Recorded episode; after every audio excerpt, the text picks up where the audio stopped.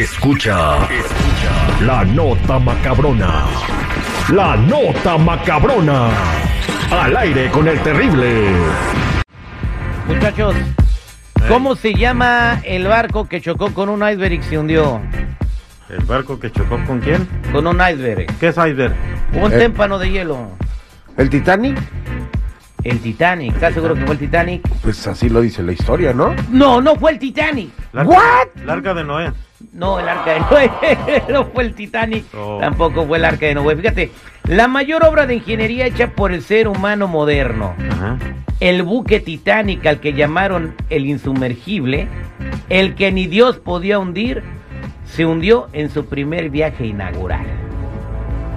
Y como siempre la historia la conocemos por películas, en este caso muchas veces muy taquilleras, ¿no? Como sale ahí Jackie Rose y todo el rollo, quedando toda una simple y romántica historia de amor.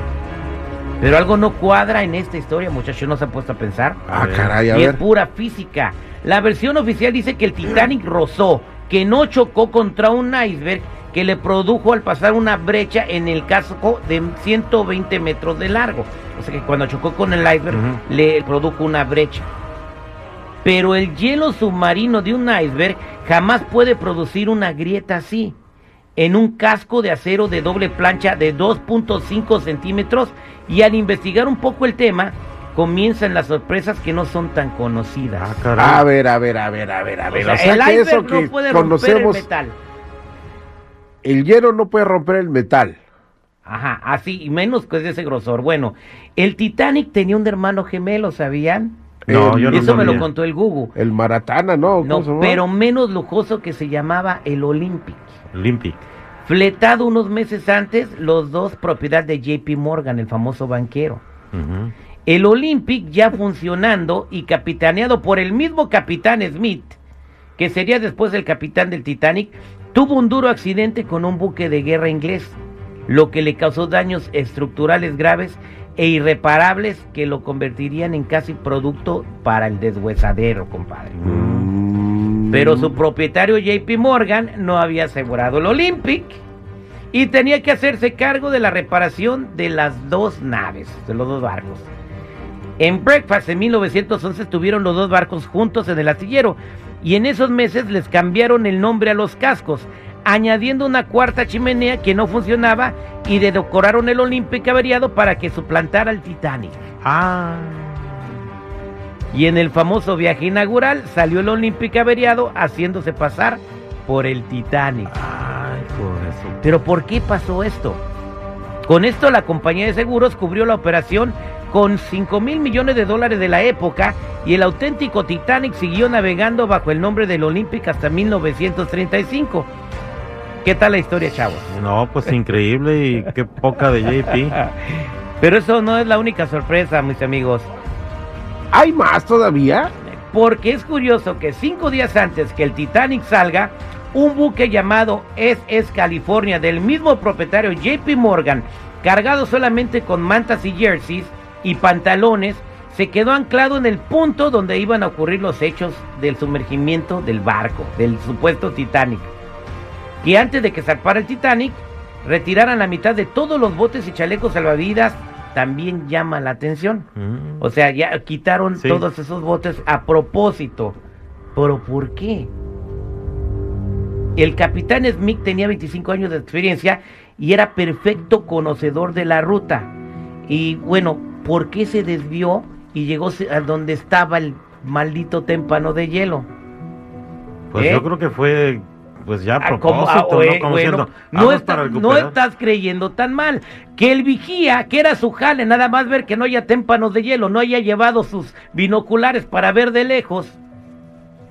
Es como si vengo a hacer un show y no hay micrófono. ¿Qué ha Ni modo pasado? que me ponga a gritar. ¿Qué ha pasado? eh? Oye, ¿no se te hace raro ¿Qué ha eso? pasado?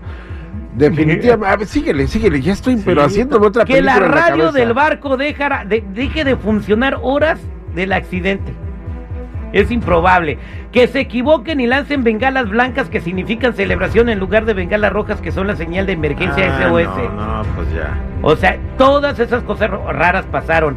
Que en un viaje inaugural cargado de periodistas nadie hubiera tomado una sola foto de la tragedia. Es absurdo. que en un viaje inaugural cargado de, de chismosos nadie hubiera documentado. Es como si sube- se hunde un, un barco lleno de, toqueros y cuando se hunde, se hunde nadie lo grabó. No, pues no. No. Pero que el hielo corte el acero, eso es imposible. Pregúntale a cualquier experto en física. Y bueno, vamos a pensar, todo este montaje para hacer una trampa a la compañía de seguros, no, no, no. Había algo más turbio detrás de ello. Ay, joder, ¿cómo? ¿Algo más turbio todavía? Lo que aquí se estaba jugando era la creación de la Reserva Federal, donde la mitad de los grandes hombres de negocios del momento, como las familias Rockefeller, Rothschild Morgan, etcétera, estaban a favor. Pero la otra mitad de las familias, como la familia Aston, la Guggenheim y la Strauss, lo veían como una auténtica locura. Pues bien, los que estaban a favor, como JP Morgan, como dueño y a pesar de ser el viaje inaugural de su barco, deciden a última hora no embarcar. O sea, no Ah. vamos.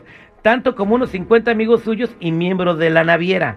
Llegando algunos de ellos a dejar sus enseres personales y el personal del servicio dentro y murieron casualmente todos aquellos que estaban en contra de la creación de la Reserva Federal. En el año siguiente, 1913, y sin oposición, se reunieron los banqueros supervivientes y crearon la Reserva Federal. Y en el año siguiente, 1914, se inició la Primera Guerra Mundial financiada en sus dos bandos por la propia Reserva Federal. Wow. Pero llega el momento en 1985 en que encuentran el Titanic a 3.000 metros de profundidad y sorpresa, resulta que no tiene ninguna raya de 120 metros, sino que tiene varios agujeros de entre 1 y qui- y 50 centímetros, producidos al parecer por varias explosiones que se produjeron desde dentro hacia afuera en las hélices del Olympic. Y la sorpresa final nos eh, la llevamos cuando existe un libro, además llamado Titán de Morgan Robertson, describiendo al milímetro lo ocurrido en el Titanic, pero escrito 14 años antes. Wow. Échense ese trompo a la uña, señores. No, esta sí es una super mac. Hagan una película de eso. Esta fue la Ah, no. nota macabrona al aire con el terrible. Las conspiraciones. Este país está hecho de No, esto está conspiraciones. investigado. Que no, la conspiración que hicieron los Morgan, Oye, güey. y todas son mentiras, nomás para hacer la película al final, ¿eh? ¿Cómo lo parecido, eh? ¿No?